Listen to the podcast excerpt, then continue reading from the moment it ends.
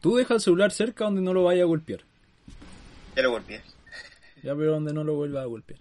Ya, mira, ahora aplaude. ¿Tú crees que hay pocas instancias para aplaudir, amigo? Viejo loco. Yo creo que en esta cuarentena más que nunca hay pocas instancias para aplaudir. Yo siempre aplaudo, la verdad. Cuando ocurre algo maravilloso, cuando ocurre algo maravilloso siempre aplaudo. ¿Qué cosas maravillosas ocurren en tu vida que requieren un aplauso en tu cotidianidad? No sé, cuando hay comida rica, ¿Te aplaudes? cuando despierto con vida. Yo todas las, todas las mañanas tendido en mi cama. Maravilloso. Su aplauso a la vida. Es importante. Nada, demos el inicio a esto. Ya, dale. Ya, aparte tú. Ya, uno, dos, tres, personaje.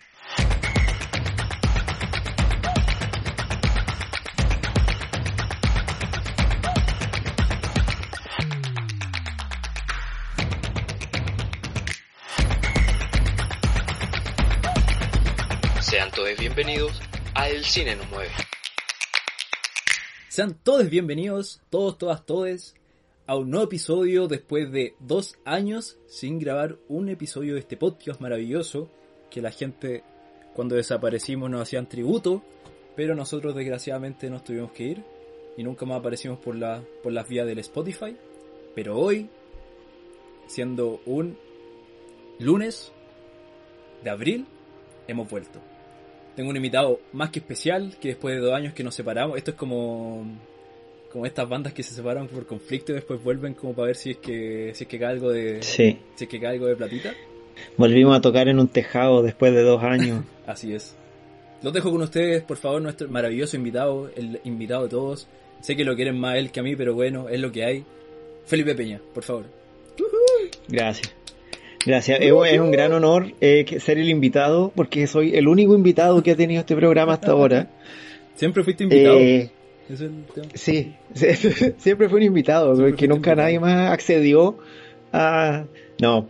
Muchas gracias Jorge por esta invitación, siendo el primer capítulo de, de la temporada nueva que 2021. le depara este eh, 2021 que le depara este programa. Eh, es un gran honor para mí ser el, el primer invitado.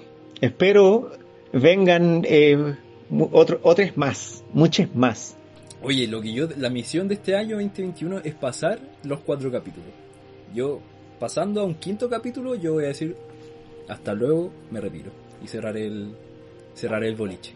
Es importante porque después de 2022 son seis capítulos. Eh, Ahí. Y así, Que yo creo que eso como que va creando como, como que sean de... ¿Cómo se llaman estas películas que son malas, pero después de tanto tiempo como la gente la aprecia tanto? Y se vuelven De culto, un Este va a ser podcast de podcast culto. de culto. Que tiene como sí, cuatro que capítulos. nos y van a valorar cuando, cuando los dos estemos muertos. y ahí ahí, reciben ahí la gente, ahí la gente premio. nos va a tomar aprecio, se va a dar cuenta de lo, de lo Oh, que era qué bueno era este programa del 1900 2000. del 2018. Por allá así como en el 2050, cuando cumpla 30 años de antigüedad, 40 años. En los años 20. Oye, eh, ¿cuándo fue la última vez que grabamos? Hace dos años atrás, no, no, había pandemia. No había, no había ni siquiera estallido, estallido, estallido social. No había nada. El último capítulo todavía no pasaba nada de, ese, de esos acontecimientos nacionales. No, no pasaba nada que remeciera nuestro, nuestro mundo, nuestra salud mental, no, no había, nada había acontecido de eso. Fue un, de hecho, grabamos el día que subimos el podcast y lo publicamos en Instagram, fue el, en Instagram, 16 de septiembre del 2019. Ese Mira. fue el último. Ya va a ser, ese fue el último, el último como si hubiésemos hecho 20. Fue el cuarto, Pero el último capítulo que subimos. sí. Eh, ya, pues, entonces, eh, en- aras de que yo soy el invitado, pregúntame cómo estoy. pues. Eh, ya, Pregúntame cómo estoy, cómo está mi cuarentena, qué cosas he hecho. Qué brutal la cuarentena, amigo. ¿Sí o no? Oye, pero primero, ¿sabes? Brutalísima. hoy día en la mañana me di el trabajo de escuchar nuestros capítulos anteriores y nos demos, y me di cuenta que estábamos 40 minutos hablando de nuestras vidas. 40 minutos donde hablábamos de nuestros problemas, nuestras enfermedades, nuestra, nuestra aventura, desventura, nuestras hazañas, todo eso. Y después recién a la hora empezamos con las películas. Entonces yo quiero comentar a la gente que en el capítulo de hoy, esta es una nueva modalidad que va a tener nuestro el podcast. Porque ahí estoy convenciendo, estamos hablando de platita con Felipe para que se mantenga, para que no se nos vaya nuevamente y poder poder hacer los cinco capítulos que tenemos contemplados. Sí, pero yo no estoy ni ahí con nada. Sí, claro. tú, te, tú te vivo porque Porque tiene una familia que te apoya, Felipe. Yo soy como la eh, como una maleza que vive por ahí, que no se muere con nada.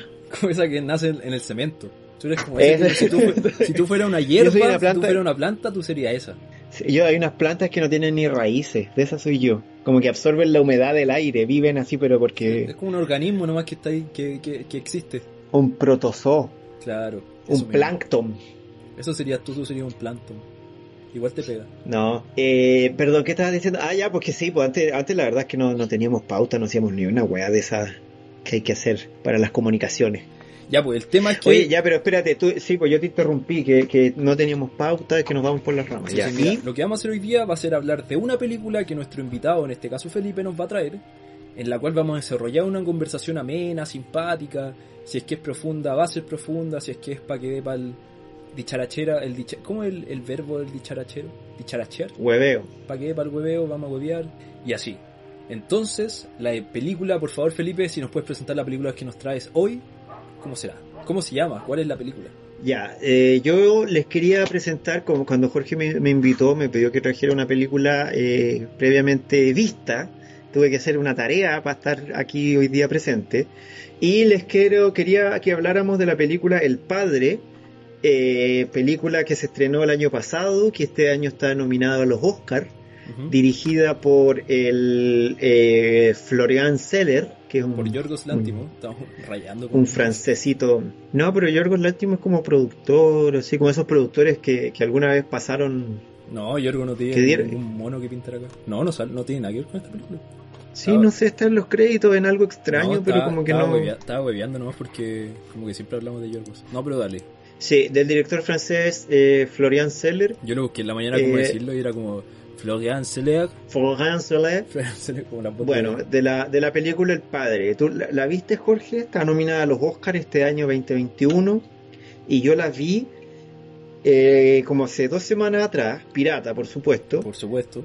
y, y quedé bien sorprendido con, con la película. No sé si, si, no sé si está bien mi presentación, si tengo que aportar algo más, la empezamos a comentar. ¿Cuál va a ser las nuevas modalidades de... No, me parece De hoy. perfecto. Yo creo que damos por cerrado el, el podcast.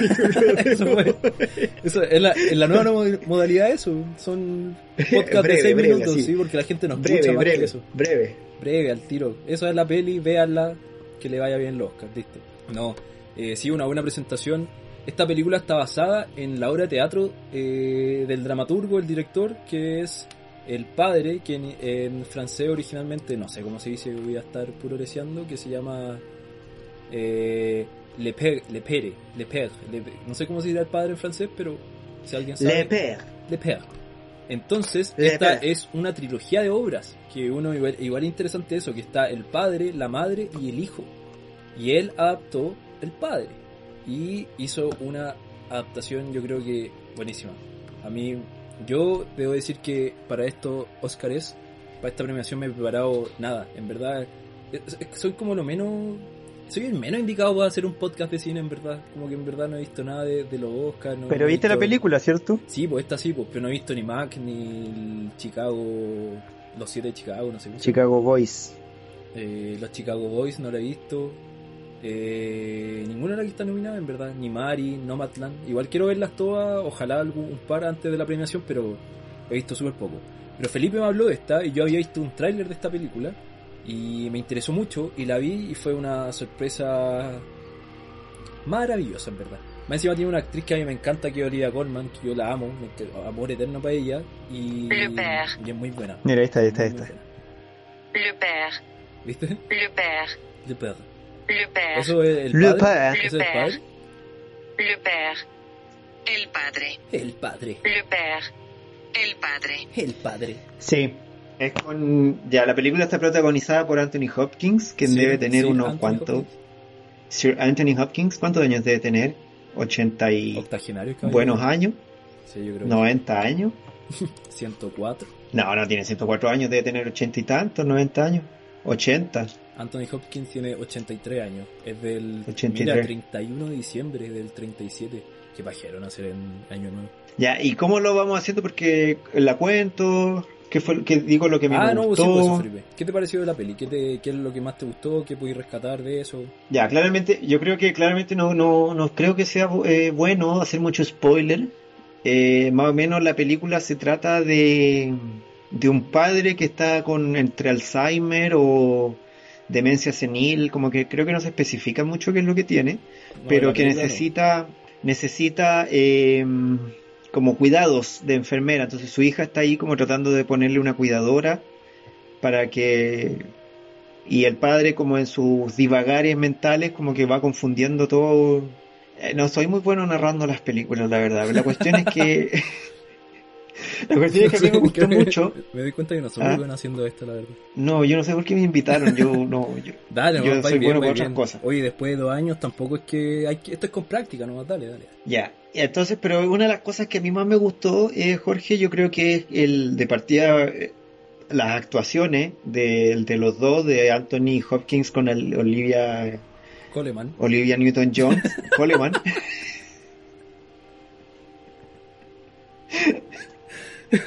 ¿Cómo se llama?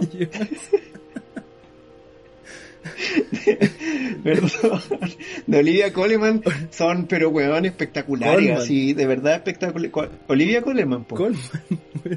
Coleman. Eso estoy diciendo, Coleman, ¿no? la, la Coleman. Coleman, Eso estoy diciendo, la ¿no? Coleman es Coleman. como el, el, el- ¿y cómo se dice? Coolerman. Olivia la. Coleman es como este para llevar el hielo. Olivia Colman. Olivia Colman.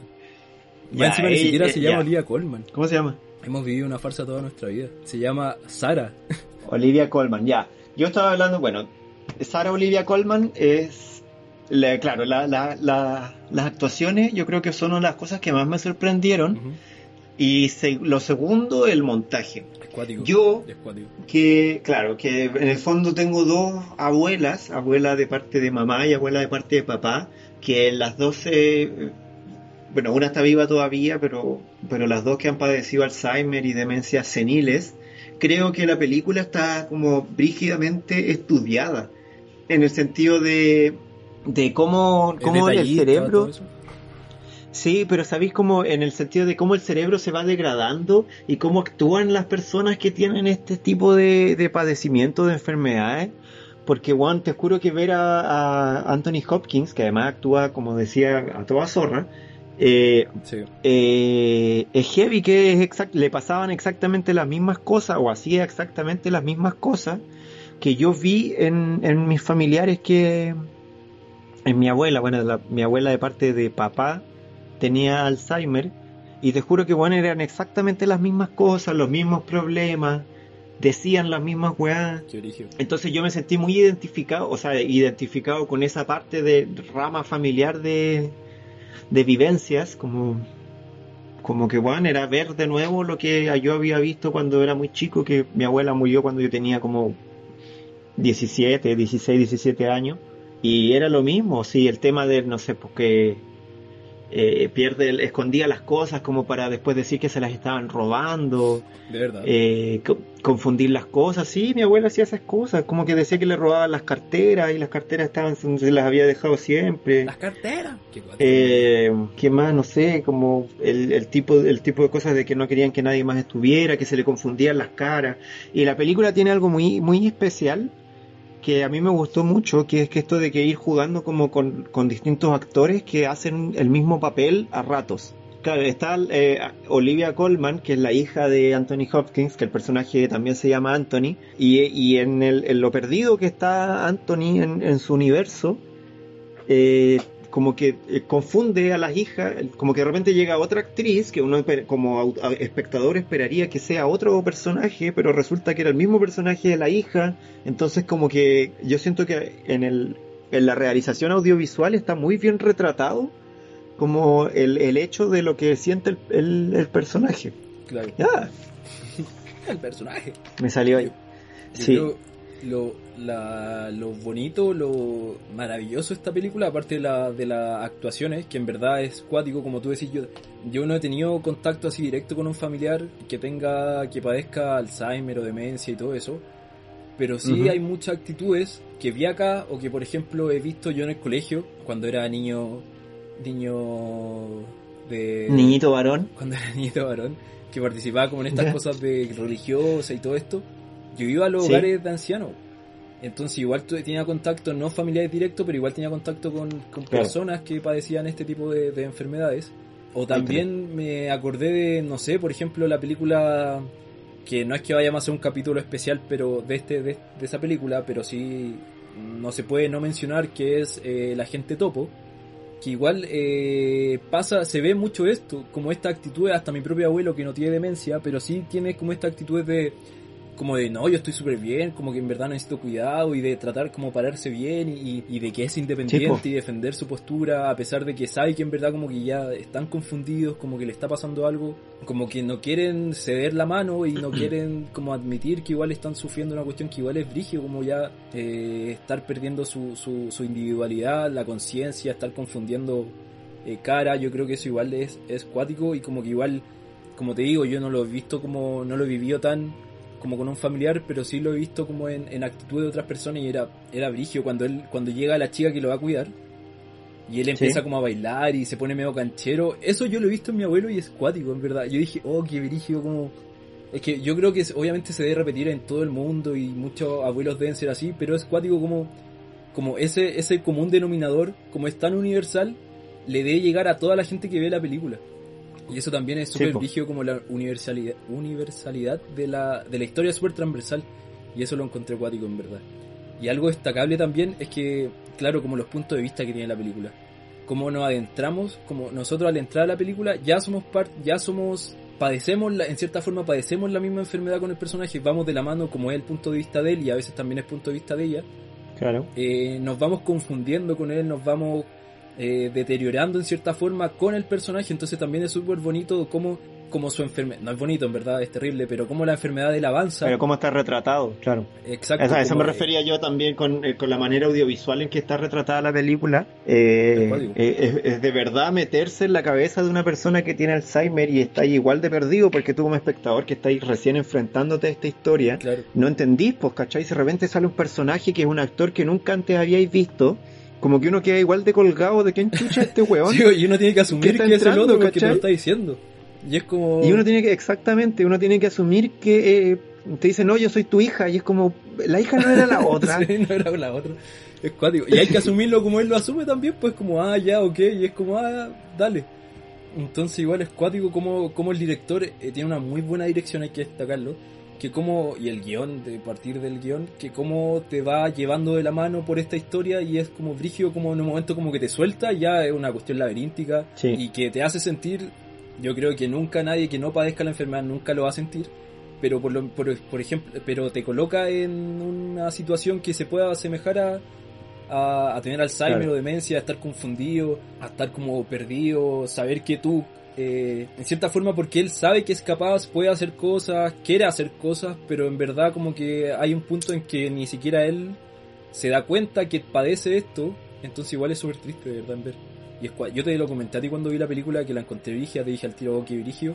Sí. Y qué terrible en verdad como pasar por esto, como ya, como perder tu, tu, tu, como que se te vayan las cabras para el monte de cierta forma, debe ser muy cuático, muy, muy brígido. Sí, de hecho, eh, no sé si lo, he- de- de lo dije yo, lo dijiste tú también, a mí algo que me llama mucho la atención, eh, como en, en lo bien que está estudiado como el, el personaje, hay, hay una cuestión que es un detalle muy, muy chico, pero por ejemplo, cada vez que, no sé, el, el personaje de Anthony, puta, se me está viniendo pura hueá acá. Oh, dejé la cagada en, en el... Noemí está a 9 kilómetros. Ya, hay unos detalles muy chicos que, por ejemplo, el Anthony, el personaje, que también es Anthony Hopkins, eh, de repente como que intenta recordar cosas y la hija lo corrige y, y el viejo queda como así, como con cara de perdido, pero como tratando de hacer un esfuerzo por acordarse si es que es verdad lo que le están diciendo o no. Y al final Claro. acepta nomás y es como, ah, sí, verdad, pero queda con esa cara como de... No está tan seguro si es verdad. Y a mí Sí, me y a pasa... nosotros también nos habían dicho que era diferente, pues, entonces también nosotros quedamos como... y que "Oh, como espectador lo otro". también. Eh, y a lo que voy es que, por ejemplo, a mí me pasaba mucho con mi abuela de parte de mamá, que también eh, tenía, tenía más o menos lo mismo. Que, eh, bueno, era exactamente lo mismo. Ella me decía algo eh, no sé, ponte que me, no, que ahora no me acuerdo ningún ejemplo concreto, pero ponte que me decía, me preguntaba tres veces la misma cosa.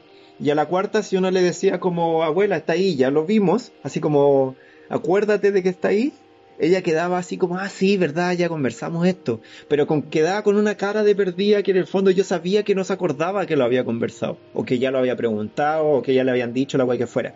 Entonces, como, eh, ¿cómo decirlo? Queda como con una sensación de que no, no, no está segura si tú le estás diciendo la verdad o no. Y tampoco es, es como una sensación, o sea, también es como una sensación de no querer molestar, que siento yo. ¿Cachai? Claro, es, es como es como cuando, no es lo mismo, ni, ni sería como banalizar mucho el, el ejemplo, pero es como cuando preguntáis algo y te lo dicen como cuarta vez. Y es como, como no entendí. Claro, es como, y si no ah, entendí, ya, y hay un momento en que te da vergüenza no- seguir no- preguntando. Entonces Sí, decís, no ah, sí, ya pero- entendí, pero porque, bueno, no voy a ser tan weón, ¿cachai?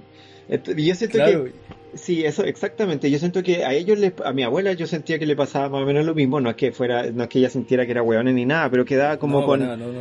quedaba con esta sensación como de inseguridad de que si de verdad había preguntado tres veces o no la misma weá, y, y Claro, yo, sí. ¿cachai? Y yo me acordaba de eso y yo veía a Anthony Hopkins como la, la- la expresión de su cara, weón, era exactamente lo mismo, como que está tan bien estudiado el tema de la gente que... Y, y quería hablar, decir esto como remitiéndolo a lo que tú dijiste de la gente topo. También, pues, bueno, la gente topo es es una película más, es documental, pero es más... Ficción documental, por ahí. Sí, no sé si livi- falso documental. eh, no sé cómo decirlo porque no es liviana la palabra. Eh, No es que sea una película más liviana, pero es como más... ¿Cachai? Como que yo siento que en el padre como que Sí, uno no es cae... tan dramática, no es no es tan dramática, uno Sí. cae como en una densidad de personaje brígida, ¿cachai? Y la gente topo es como en ese sentido habla de los temas y los trata los mismos temas, pero es como más un poco más superficial, ¿cachai? No tiene esta carga No, como... eso, digo, va un poco en la mano con el, con el punto de vista también. Digo, de por sí, Claro. por ser un documental, también Estáis como mucho- que se... como se- desde más afuera viendo el... Sí, pues se extrapola un poco, es como más un espectador, tercera persona. Igual, obviamente, durante la, la gente topo, igual es cuático, Sí, po. como nos vamos metiendo en las historias de cada uno, Sí, po. como que en verdad llegáis a sentirlo, pero no está esto del punto de vista desde el personaje, pues no está ahí en el sentido de que no te confunde cómo lo hace esta película para poder retratarte lo que es la enfermedad, sino que acá como que es más de tercera persona, pues como que te paráis afuera y apreciáis lo que está pasando, la vida de esta gente, cómo lo vive, eh, cómo pasan sus días en verdad. Pero acá es cuático como en verdad te mete en la mente el personaje y cómo te confunde y cómo te, te enreda esto de repetir los personajes. Y es, es muy, muy brígido. Y el agente topo también tiene eso, por ejemplo, al- en el final, digo, spoiler, cuando el Anthony está hablando de su mamá, como que dice mami, mami, cuando es que eso ya es, es brigio, ahí se nota cuando en verdad ya está todo completamente ido, digo, en el sentido de que estuvo tan bien, los vimos como bien durante toda la película, solo Mm. como que estaba confundido, escuchaba su música, todas las cosas, Claro, ya totalmente ido y ni siquiera sabía quién era él. Eso era ya claro. acuático, en verdad era muy brígido verlo. Y en el agente topo también está este personaje, una señora que se paraba todos los días en la, en la puerta, Para que eh, le hablaba a buscar, la que la gente que venía, a los invitados, y que la dejaran salir y le preguntaba a todo. Ah, no, pues y la gente del, sí, del hogar lo tenían convencido de que la mamá lo llamaba, a- la, eh, la llamaba a ella, y era Sí, una misma enfermera o alguien que cuidaba que llamaba a todos los, no sé cada cuánto, pero llamaba a la señora y se hacía pasar por su mamá. Y es cuático como pasa eso, es como súper, lo mismo que decían antes, pues súper universal este tipo de historia, este tipo de, como este tipo de cosas que pasan con el Alzheimer, con la demencia, como que igual se repiten, pues como que ellos igual vuelven a ser un poco niños o dependientes de otro, como que pierden su individualidad, entonces igual es Claro. cuático como se ve eso también y lo, y a lo que voy es que en la película de La Maite, en La Gente Topo es real, ese personaje es, ver- es así y en, y en El Padre Está eh, recreado. Está muy, está muy bien hecho, entonces, oye, Sí, algo bueno. destacable, sorry si corto un poco la cosa, Sí, que como esta es una adaptación de una obra de teatro, la película en sí también se nota mucho cómo adquiere estos elementos teatrales. sí. No sé si te, como que la película en sí, la gran, ma- la gran parte de la historia pasa dentro de una sola locación, como en muchas otras películas que, que hay, que existen, como no sé, eh, ah, en la, en la cama está eh, Matías metros, ¿Mm? Metro cuadrado, tres metros cuadrados. Metro cuadrado de la Naira Illich. de la Naira Illich, eh, La analfabeta, la escribió Pablo Paredes, que también es una obra adaptada del teatro, es una obra Moisés de teatro adaptada al cine y es de Moisés, exacto, gracias Pipe. eh, Moisés Sepúlveda. Entonces como que tiene muchos de estos elementos también eh, teatrales en la misma película. Si te das cuenta que pasa la gran, la mayoría, la gran parte, gran parte de la historia dentro de una sola locación, Sí. eh, algo que es genial, yo lo encontré brígido, cómo la enfermedad de él va avanzando, también la, el arte, que hay que destacar, que todas las otras locaciones de interior, excepto de la, de la pescadería y de... Sí, pero son muy sustanciales eso- también, pues sale como creo que dos o tres veces. No, sí, pues, pero todo lo demás es el mismo departamento. Sí, Entonces también es cuático cómo este departamento va mutando, cómo el... Eh, por eso te digo muy teatral porque en el escenario eh, como que es un elemento, es como una cosa de que, de, de que va cambiando en la, en la misma locación, va cambiando para diferentes diferentes sets, diferentes locaciones, pero también va a- apaña mucho a la enfermedad de él en el sentido de que como él mismo está perdido en este mismo lugar, todos le parecen parecidos. Eh, él, él mismo cuando ve el cuadro y después la hija le dice ese cuadro está en tu departamento, no está acá. Entonces cómo van jugando con nosotros también con el, con la locación. claro. También es cuático cómo va cambiando. La, cuando de repente llegan las sillas que van a ser de la consulta, también es, no sé si esa es porque después nos están adelantando el tema del doctor, nos están diciendo que ahí va a ser la consulta, como ella se va a Francia, no sé, es como igual cuático como nos van tirando como señales, como estos, estas semillas de, su enfermedad también, es cuático todo eso. Sí, igual es interesante que eh, encuentro razón en lo que tú dices, que en, en cuanto a espacio es muy teatral, pero es súper interesante la dirección que tienen los actores porque en cuanto a actuación no es nada teatral, ¿cachai? Es, Ah, todo, no, sí. es todo muy sutil, como que todo muy de cine, como eh, Sí, pues muy de cine. no hacen Mirada, nada y, se entiende todo, obviamente, pues, ¿cachai? Pero sí, Sí, es, es sí. muy cierto, y de hecho yo también quería rescatar el hecho de que fuera en una sola locación, eh, pero yo lo quería ver por el tema más cinematográfico, como de imagen, porque es es súper bonita la foto en el sentido de que es un departamento súper grande en Londres y es todo muy Es iluminado. gigante, es gigante. Es Yo decía, gigante. quiero, quiero vivir ahí. Y bueno, y es todo muy iluminado y, y tú sentís como que está todo perfecto, pero como que como a nivel visual está todo muy cuidado, muy prolijo, todo muy ordenado, Sí, pero a nivel temático está la zorra todo el rato, está ¿cachai? Sí, sí. Y, es- y el, yo lo que encontraba muy bacano, obviamente, yo me fijo mucho en la, en la cinematografía, en la imagen también de, de las películas, y es heavy como iluminan todo eh, desde arriba, ¿cachai? Todas las luces vienen siempre un poco como desde el techo, y, y cosa ¿Me hace que Italia? medias cenitales, cosa que es muy difícil hacer como en un departamento cerrado, ¿cachai? Entonces al final da la sensación de que fuera como un set, pero no es un set, pues es un ¿No será un- departamento... Ese es un- eso no será un set. No sé, la verdad, no he revisado, yo entiendo que no, eh, pero hay muchas escenas en las que se ve el techo y el cielo, ¿cachai? Como que hay, o sea, el techo y el suelo, quiero decir. Entonces, hay un, un, el techo y el cielo. un plano, un, un- un lente medio angular que se alcanza a ver todo, entonces no, no sé si es, yo creo que es un departamento, que- no estoy seguro, pero yo creo que sí, ¿cachai? Es un departamento real. Entonces, el, eh, ¿cómo se dice? La perfección. una gran hazaña de. Cla- el- de eso, quiero decir, la hazaña con que iluminaron esa weá es heavy, ¿cachai? No es fácil hacer eh, colgar luces del techo sin que se vean, pero al mismo tiempo tener un lente abierto donde se ve todo. Claro. Y las luces llegan así, bueno, obviamente son, es- esa es la gracia del cine, la gracia es que hacen las weas sin que se vean, pues, pero, pero llegan directo, como que todo se ve muy natural, hay unos amaneceres así que de luces que entran por la ventana, y, y es heavy, pues, y, hay planos que de afuera que, no sé, están en un segundo, tercer piso, como a lo que voy es que no es, no Sí. es algo tan fácil de hacer, ¿cachai? No, sí, sí, sí, te encuentro toda la razón. Digo, primero de cuando vi ese departamento era acuático, como en verdad es como nada que ver a un departamento de ahora, que son en verdad un solo ambiente y chao. Era como un departamento brígido, antiguo, que se nota que ya tiene su historia. Y sí, pues la forma en que lo iluminaron, la forma de la foto, cómo está... En verdad, eso es lo bonito de, la, de las locaciones cuando graban en una sola locación, pues como la dirección de foto, cómo aporta a la narrativa, cómo, cómo apoya al- a- también a, a la enfermedad del personaje, también cómo va construyendo eh, la historia. Es cuático también, y lo que tú decís también de que, de que la forma en que está iluminado, cenital y los planos abiertos y se ve todo tan perfecto, pero en verdad está quedando la cagada, es, es cuático. Sí, es bien bonita la, la película, es, como, eh, es angustiosa, en un buen sentido, como que al final te dan ganas de, Sí. de preocuparte de tu salud mental, de la salud mental de los que te rodean, porque como que te, te enseña a entender qué es lo que qué es lo que vive una persona mayor que está en esas condiciones. Pues más allá, yo, yo creo que te lo enseña de una manera en que nunca otra película lo había, lo había logrado. Te logra poner en el- lo que decíamos, pues te logra poner en los pies de una persona con demencia senil en la forma en que ninguna otra película, eh, o al menos yo nunca había visto algo que fuera tan íntimo eh, como esta película. Es súper íntimo. Sí. Porque yo me acuerdo que había visto igual, debe quizá haber más, no sé, en alguna parte, en algún lugar del mundo hay una película Sí. igual. Digo que en una temática parecida. No sé, en Chile puede haber también. Pero Steel Alice, que es una película Claro. también del 2014 creo, de donde sale Julian Sí. Moore, que es cuática también la película en el sentido como también ella, que era joven, acá tenemos una persona de 80 años, pero ella es una mujer joven, que va de, también su mente se va deterioran- deteriorando, Claro.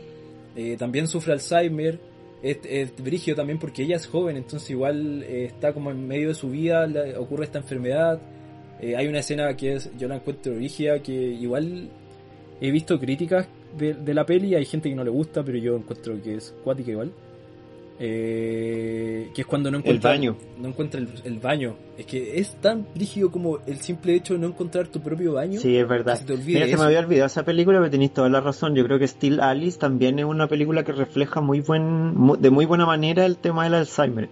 Y sí, pues esa escena del baño es muy angustiante. Yo también creo que si pienso en Still Alice es la primera escena que se me viene al- a la mente, Sí, porque se queda muy grabada. es heavy. Es como, eh, es brígido, no me acuerdo qué profe lo dijo. Eh, yo con Felipe fuimos a la U juntos para que la gente sepa. Pero eh, lo que tiene las películas es como que uno se acuerda de momentos. Como que se puede acordar de escenas, de, de- de imágenes fijas, como por ejemplo una, una escena bien iluminada. No sé si, te si tú piensas ahí en Blade Runner. Yo creo que te, igual te, a veces te, como lo primero que te viene a la mente es como la foto en Sí, cierta pues, forma. el, el neón. imágenes como el- claro como como Sí. Y, y las series a diferencia de las películas es como que te acordáis más de no sé los personajes como que hay un hay un culto diferente a la serie y a las películas. Y en Steel Alice lo que pasa es que uno se acuerda de ese momento de la escena de ese momento de ella angustiada sin, sin saber dónde está su propio baño que igual es eh, a diferencia del padre es la, es la dirección yo creo que en ese momento en ese momento del baño yo me acuerdo que también uno se angustia con ella como Sí, que po. eh, eh, eh, surge la empatía con el personaje y es como pero por favor encuentra tu baño cómo no pobrecita pero ahí es lo que pasa es que es un momento y lo demás igual te muestra como la cotidiani- cotidianidad del personaje de cómo su vida también está, es profe y ya después ya le cuesta hacer clase y ya después se le olvidan cosas y como que igual vemos un proceso más largo. Claro. Acá la diferencia también del padre es que tenemos, creo que pasa, es un día, dos días, porque tenemos como de, de que vino ella en la mañana, después pasa el otro día de que va a venir y es como eso, es como un... Bueno, al final tenemos el tema del, del final de la peli, que ahí ya pasa más tiempo cuando le dicen que haya pasado tiempo y todo eso, pero durante toda la película que tenemos como un par de momentos que es de que ella va a comprar pollo. Bueno, igual la gracia de la película es que tampoco uno eh, tampoco se sabe muy bien cuánto tiempo pasa, porque parecieron ser dos días, pero en la ensalada de recuerdos y, y momentos, eh, no- uno no está muy seguro tampoco de... Yo creo que esa es la gracia, es, ¿cachai? Igual esa es gracia como a nivel de montaje, de que te desordenan la información de tal manera en que estáis muy perdido, ¿cachai? Entonces sí, pues como sí, tenéis toda la razón, si lo vemos de, de parte de- del, del personaje de Olivia Colman, que es la hija, eh, pareciera ser eh, un día siquiera, porque está como todo el tema de que ella compró Sí. el pollo, el pavo, y, y muchos momentos giran en torno a al, al pollo y al pavo, no me acuerdo si era pollo o era pavo, era- creo que es pollo. Era pollo. Eh, era y pollo. gira todo en torno al, al- a ir a comer pollo, ¿cachai? Y- pero son como cinco Sí. días, seis días pasan y, y siguen como comiendo pollo y como... Es una ensalada de momentos y recuerdos. Sí, lo cuático de eso es que sí, pues es como un par de momentos, pero te lo muestra desde, desde punto de vista, Sí, po. eh, digo, en punto de vista son como dos en verdad, pero te lo muestra desde tantas perspectivas diferentes, como en la en las etapas diferentes del personaje Claro. como de su enfermedad. Y es un solo momento, pero te lo muestra como que él se ha deteriora- deteriorado. Deteriorado Ah, un montón. sí. Deteriorado. Claro, Sí. como si hubiese pasado mucho tiempo y solo es un solo momento, entonces también es súper bueno el recurso, que ahí de nuevo viene un poco lo teatral, eh, el guion está súper bien hecho, entonces eh, lo encuentro cuático. está está súper bien hecho y ahí también la diferencia con Stilalis que acá eh, allá era su, todo su periodo de, de, de cómo ella se va cómo va avanzando en su enfermedad y acá tenemos solo estos par de momentos pero solo con estos par de momentos ya no nos enteramos de todo de cómo su enfermedad va avanzando eh, nos confundimos entonces cuático igual eh, la peli Sí, sí, yo la recomiendo un montón. Eh, legalmente yo no tengo idea dónde se podrá ver. No sé si va a No, llegar no sé si eventualmente al Amazon cine. Claro, yo no sé si estará en Amazon o en qué plataforma está. Yo la vi en cuevana3.io.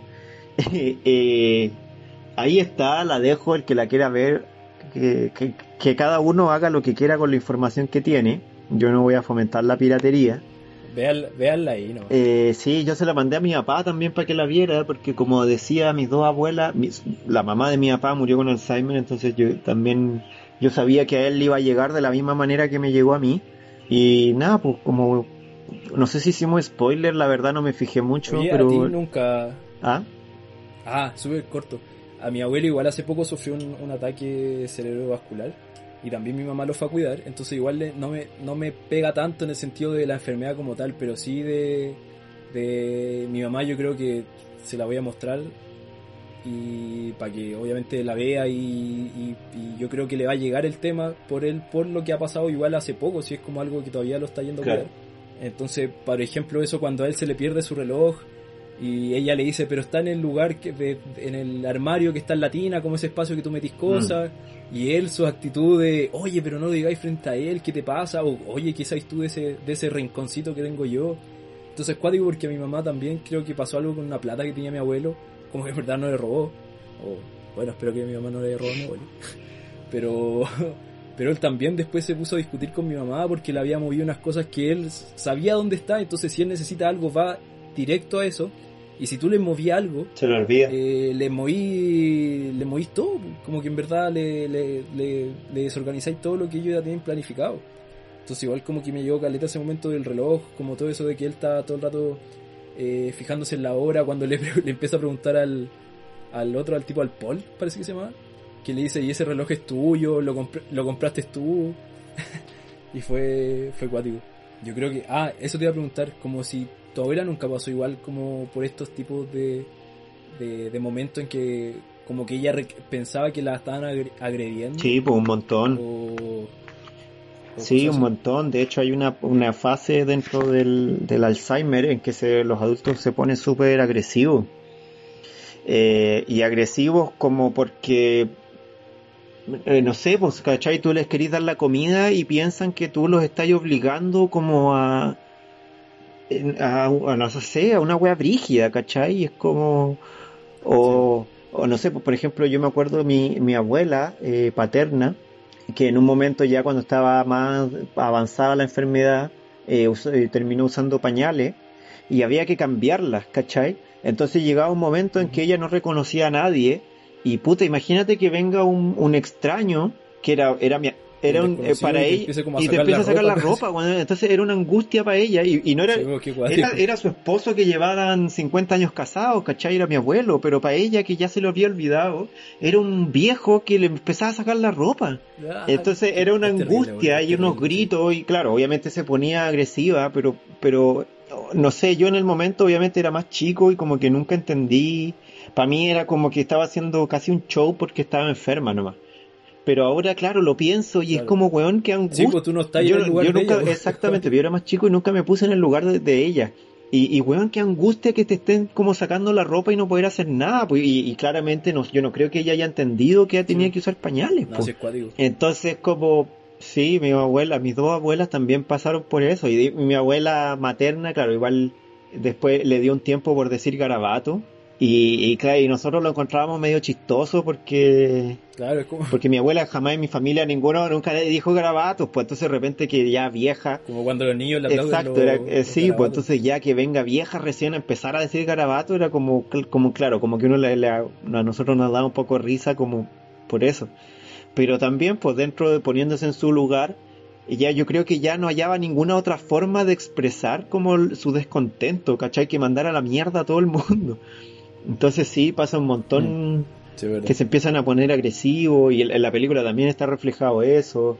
que bueno, que se pierden, cambios de humor muy drásticos, muy repentinos. Claro, y tú, digo, por ejemplo, no, yo no he estudiado el tema, ni quizás puedes haber leído un poco más, pero, Sí. pero ¿cómo logras, cómo la película te hace entender que, por eso te digo, no sé si sea eh, tan, tan verídico, pero te, lo, te logra explicar que en verdad su cambio de humor igual viene de a raíz de esto, de esta cuestión que en verdad están totalmente confundidos, están perdidos, como que uno, como que uno piensa lo mismo que decís tú, porque es como, ah, ya, como cosas que, como que le están pasando. Que uno dice, ah, está viejo "Ay, nomás, mira pero, que pero pasa". puta, dentro de su cabeza. Claro, está, está viejo. Pero claro, es como ponte en su lugar y imagínate tú. Imagínate que, confundido sí, pues ya no reconocía a tu hija. Imagínate que ya no tenía idea quién chucha es tu hija y viene una persona, una mujer a hacer cosas a tu casa y es como, weón, ¿de dónde salió? ¿Quién es ella? No, es, es- es muy angustiante. Claro, por eso. Es muy angustiante ese tipo de enfermedades, es muy angustiante la vejez moderna que estamos viviendo los seres humanos. weón. Sí, también. Ah, y lo mismo que te comentaba, digo, ya no creo que sea para hablarlo tanto, porque en verdad ya estamos igual. Yo creo que estamos bien con el tema. Pero, pero sí, como el, eh, Chile o el mundo en particular tampoco está acostumbrado a. No está adaptado para. No. Para la vejez. no estamos. No está. eh, de a poco, como que ya se han ido cambiando cosas o estamos avanzando un poco más con el tema. Pero ha ido avanzando porque la gente está viviendo más. No es como que. Claro. eh, eh, siempre haya sido así, sino que de ahora se han hecho cambios y ojalá se vaya avanzando mucho porque nosotros igual vamos a llegar a un punto, vamos a llegar a esa edad, ojalá. Digo, ojalá llegar igual bien, pero que igual podamos hacer cosas, esté todo más funcional para nosotros y sí, es cuático, en verdad, es todo, es todo un tema, por eso te digo, no sé si es para explayarnos tanto, pero pero el mundo no está hecho para los para No, los de ninguna manera. De ninguna manera que no. Yo creo que entre más moderno es el mundo, menos está, menos apto es para los incapacitados. Por, o, in, ¿cómo decirlo? Eh, no sé, a medida de que ya no te encajas en el sistema y ya no eres tan útil, Ya no, ya no iría un ser funcional, es como en la... eh, ya, si no eres funcional, no hay nada. Así como un una persona vieja que ya no produce, o tenía una familia como que pudo, que puede mantenerte y que tiene los recursos para, para mantenerte, o, o estáis súper votados, Sí, ¿cachai? Súper votados. Y yo creo que pasa en Chile y pasa en la gran mayoría de los países modernos. Pasa aquí en las mejores familias. Sí. No, pero es verdad, sí, pasa en todas partes. Bueno, de ahí también que, la, que viene la película de la Maite Alberdi, eh, por eso te digo, porque yo creo que desde ahí, más allá de la enfermedad en sí, como es en el caso del padre, yo creo que la película de la Maite, que Alberdi, el topo, el agente topo, eh, aboga un poco más a ese tema, po, al olvidado que están los adultos mayores. Oye, me acabo de acordar que nosotros, bueno, el Pipe me ayudó, bueno, es de todo, en verdad, el corto, que hay un corto que hicimos, Sí, que no se podía estrenar y que también habla de los viejitos, que se me había olvidado completamente. se llama Guiña. Y sí, pues ahí también está como retratado eso de que, de que la gente a cierta edad como que ya te obligan casi a jubilarte. Y hay muchos viejitos que igual ellos les gustaría seguir trabajando porque se quieren sentir útiles. Y que también yo creo que también muchas veces ese sentimiento es porque la misma sociedad te hace sentir inútil si es que no eres una fuerza Claro. laboral. Pero también ellos podrían como descansar, pero quizás tampoco. O, o está que no quieren descansar de por sí porque no quieren, porque ellos quieren seguir haciendo O no cosas. están los recursos para, para jubilarse. Claro. Ah, Claro, porque no quieren simplemente o porque en verdad necesitan la plata para vivir, pues como el- son pensiones bajas, son como ahorros, poco ahorro, entonces como que igual es, Claro. es brígido. Ojalá pronto se pueda el corto para que lo vean y me dan su opinión. Ya Felipe, yo creo que fue una bonita... Hoy salió bien fluido la verdad, porque siempre grabamos el sí, podcast, qué bueno, qué bueno que no hay que editar. interrupciones. eh, oye, para cerrar, yo creo que podríamos destacar un par de, de cosas. Mira, va a entrar mi madre. Saludala. No, no entró. ¿Qué, qué querías destacar qué cosa o recomendar? Sí, mira, yo creo que podríamos destacar súper rápido. ¿Qué es lo que más nos... Bueno, ya lo dijimos durante toda la peli, pero yo creo que sería las actuaciones cuáticas que ya dijimos de Anthony Hopkins, que es brígido, como representa en verdad a ese, a ese, a, a los abuelitos. No abuelitos, escuché en el podcast Tomás va a morir, que en verdad es brígido que a los abuelitos, a todos los viejos se le dice abuelitos, y no todos los viejos son abuelos. A mí me carga esa metía a mí me carga cuando dicen eso y a mí me carga como en las noticias, como en la prensa, cuando tratan a, la- a los adultos mayores o a los viejos de abuelitos. O que lo encuentro Sí, como, como- flight, weón, ordinario, y de repente... Sí, y un eufemismo, como de... Y ahí de repente de ponen titulares, palabra así como un titular, abuelito cayó en no sé qué weá, ¿cachai? Y es como, weón, no soy no es tu abuelo, no, no soy tu abuelo, porque Claro, y es como de lastimero igual la palabra. Sí. Es que si no es no es tu abuelo, es como lastimero. Sí, eso me pasa a mí. Eso me pasa a mí. Yo creo que el abuelito, decirle abuelito a otra persona es como ahí el pobrecito que ya no sirve para nada. Claro, eso mismo. Y entonces el, el personaje de Anthony Hopkins, que es Brigio, en verdad como esos cambios de humor y esa actitud de canchero en un momento y de repente ya está enojado, como su actuación brillante. Olivia Colman también, que eh, hace dos años se ganó el Oscar eh, por La Favorita, que es una actriz sequísima. Y es cuático porque yo quería verla en otra, yo la he visto en varias películas, pero igual me gustó mucho porque yo de- igual tengo bien presente La Favorita, aunque la había cerrado. Sí. Pero ese papel a este también es muy brigio, como que me re- reafirmo mi, mi amor hacia ella, porque no sé, hay actores que siempre como que, no sé, actúan igual, podríamos decir. Y ella en verdad es brigio, como cambia, como tiene una sonrisa muy que es de ella, que eso igual como que se repite, pero, pero es porque su sonrisa, pero igual tiene cositas que se repiten en su personaje. Mm. Pero en la esencia es cuático la diferencia. Su silencio, su mirada, son- Sí. es brigio. Como tú lo mismo que dijiste, pues no es tan teatral porque en el teatro Exacerbar mucho. Exacto, hay que proyectar y como que elevar muchas la- mucho las emociones para que se noten. Pero acá con su silencio, su mirada representa también el, el dolor y como ella como mira a su papá y como que lo está perdiendo también de a poco es brigio, es muy cuático. Ojalá gane el Oscar, por eso te digo, no he visto ninguna otras películas, pero ojalá lo, ojalá lo gane.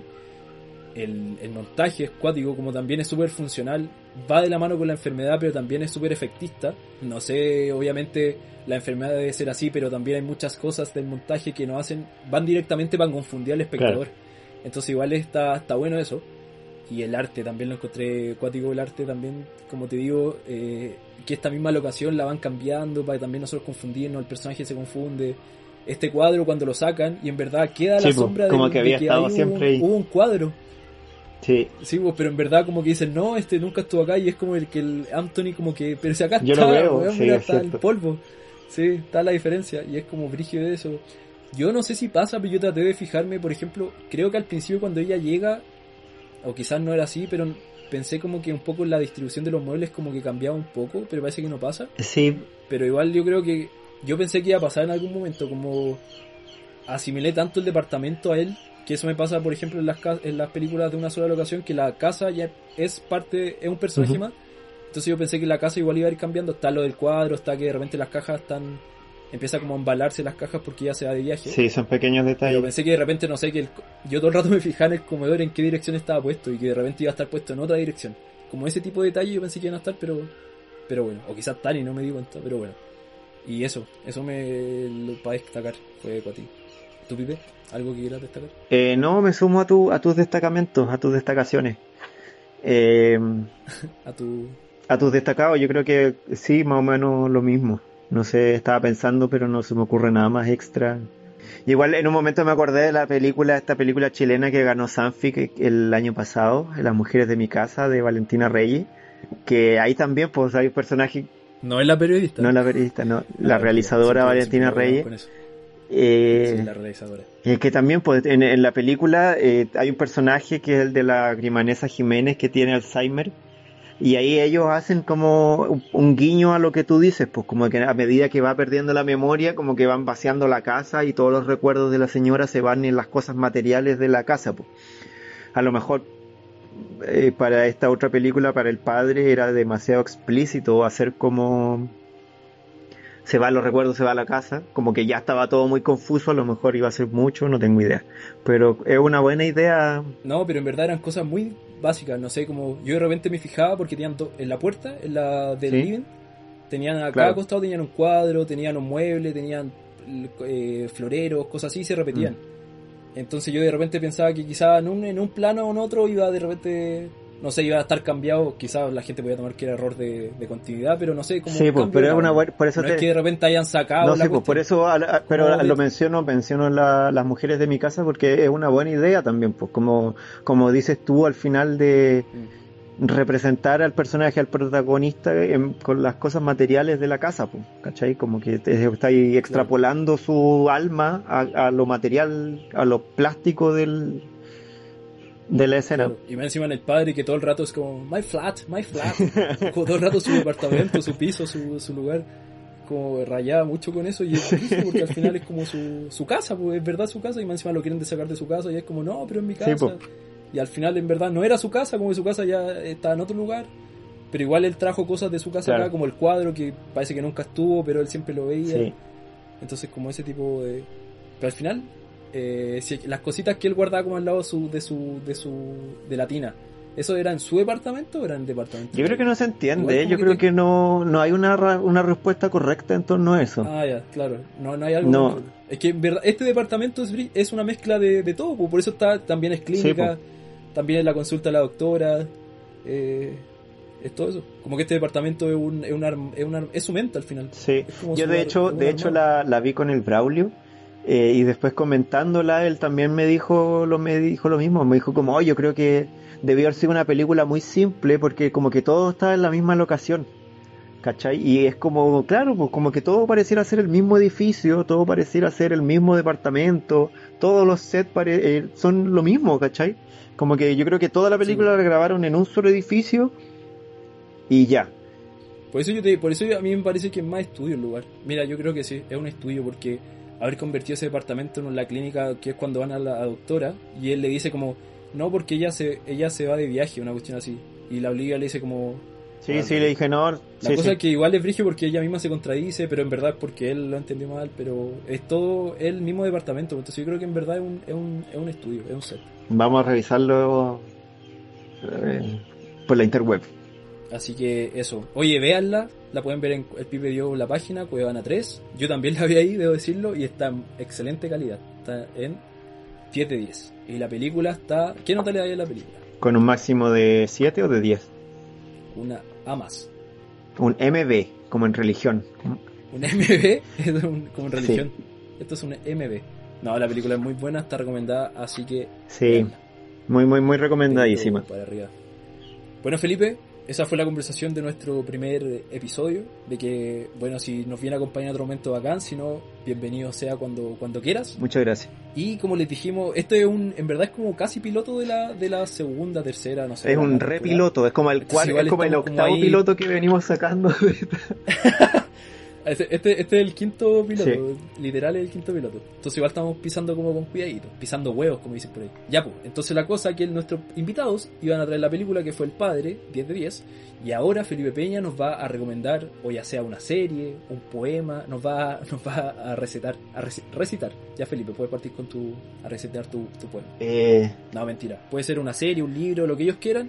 Así que este es el momento de la recomendación.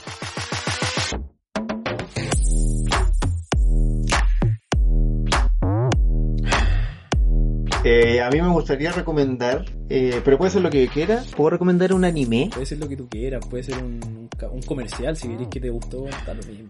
Aquí, aquí el invitado le importa. Yo quiero recomendar el comercial de los días R Ripley. Eso es Ripley.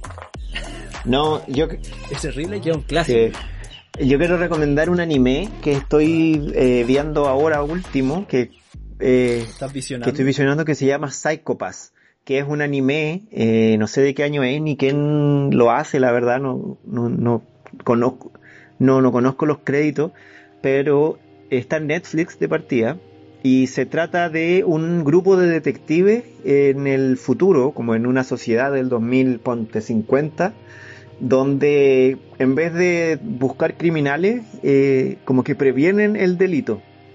¿Cachai? Es como Como que se adelantan al que se- exactamente, se adelantan a los, a los delitos. Entonces, Y como que hay viaje en el tiempo. no, no, no, no, no. Eh, entonces esto funciona porque... No, no, no. Por favor, déjame hablar. No, esto funciona porque el Psychopath, como el nombre de la serie, es un, es un, una máquina en el fondo que mide el estrés de las personas. ¿Cachai? Entonces, eh, a medida que aumenta tu estrés, eh, ya sea como por cualquier situación, te conviertes en un eh, posible eh, delincuente. Ah, como que si tenías estrés eres propenso a delinquir. Eres propenso, exacto. Entonces un estrés normal es máximo 50, 50 puntos de lo que ellos miden, ¿cachai? Si llegáis a 100, eh, eh, te mandan a terapia. Si superas los 200, eh, ya como que eh, eh, la policía te puede arrestar y como que te neutralizan y todo. Y si superas los 300, ya eres tan peligroso que la policía tiene permiso para matarte antes de que cometas cualquier delito, ¿cachai? Porque eres propenso, De verdad. sí, tu nivel de estrés es que te convierte Oye, propenso a ser un criminal. Y la serie se... eh, bueno, la protagonista es una chica que viene saliendo recién de la escuela de, y entra como novata a, a un grupo de detectives y tiene que aprender a entre resolver eh, crímenes, conocer el sistema, qué sé yo. Y eh, justo se enfrentan a uno de, de los delincuentes más brígidos que ha visto esta, este, este Neo Tokio, que es un El más choro. el más choro de todo, que es un asesino en serie que, que quiere como desbaratar el sistema. Entonces él cree como que por qué, eh, por qué te van a predestinar como... Como quería un delincuente. Exactamente, como- entonces Como algo que pasa en verdad, bueno. como por nacer en un lugar o por ser- Ex- cumplir con ciertas características ya haría un posible. Exactamente, de eso se trata la serie. Y bueno, está buenísima. Los primeros 3-4 capítulos son medios lentos, son medios fome, pero si uno... No son fome, pero son... Como nuestras reseñas. Sí, son medios lentos. Si uno los logra pasar, eh, se pone muy muy buena la serie.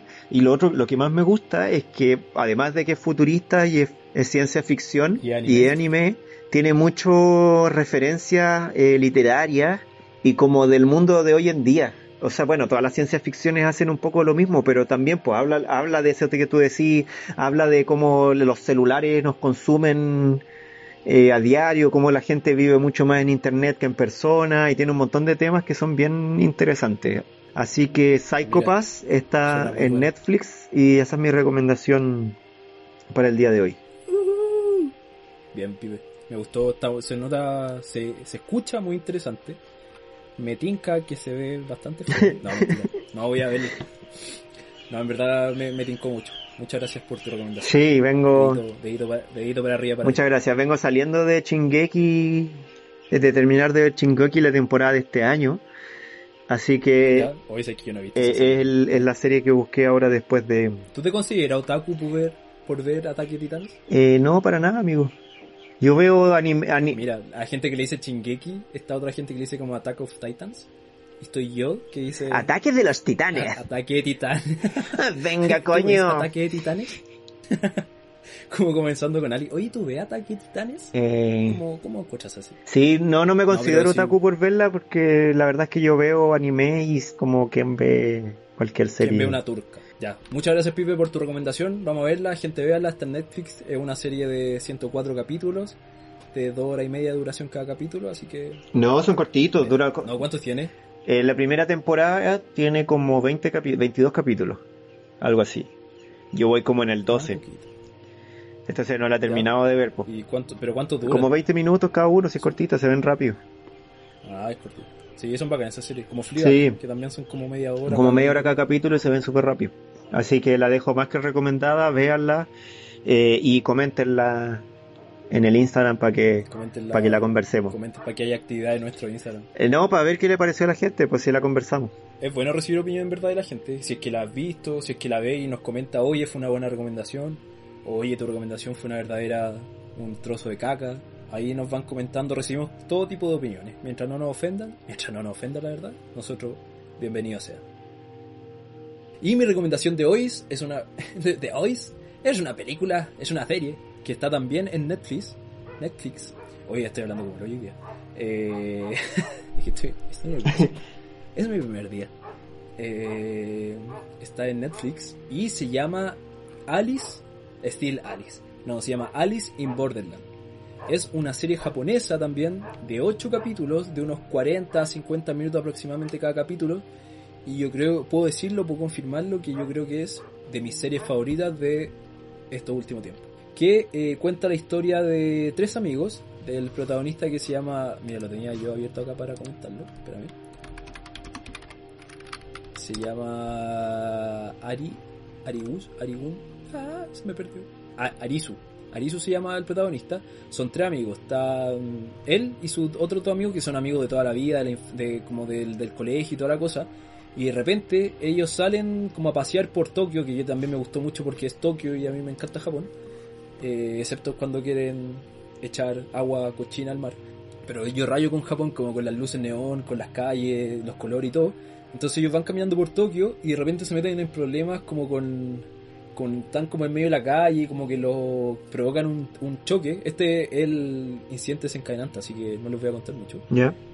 pero se esconden de la policía y cuando se esconden de la policía salen después de, de donde se habían escondido porque hay como un corte de luz, hay como su leve, su leve temblorcito y salen y la ciudad está pero completamente vacía. Completamente vacía, pero es que no hay nadie. Piensa que en Shibuya, que ahí es donde pasa, que es donde es como el paso de cebra más transitado del mundo, Sí. no hay absolutamente nadie. Entonces, cuático, como... ¿Pero es anime Primero- o es con personas? No, no, es, es persona, es Ah, live action, es rígido. Como salen y no hay absolutamente nadie. Entonces, primero que de por sí es raro para el espectador ver eh, como una parte de Tokio vacío. Y para los personajes como de repente estar como que tú de repente estás, no sé, en el Costanera Center, te metías al, eh, te metías al baño, salí y no hay nadie en todo el mall. Una cuestión así, como imagínate esa sensación como angustiante y es como qué está pasando. La cosa es que va avanzando la historia, van averiguando por qué está pasando y al final no son solo ellos, sino que son más personas. Ya hay una, es la serie es una mezcla entre yo te dije juego del miedo, eh, la purga, eh, juegos del hambre, es toda una, es toda una cuestión así porque como que tienen que ir pasando retos y están controlados por algo más grande que ellos. Entonces en verdad hay sangre, hay, hay competencia, hay, hay todo, en verdad es brígido.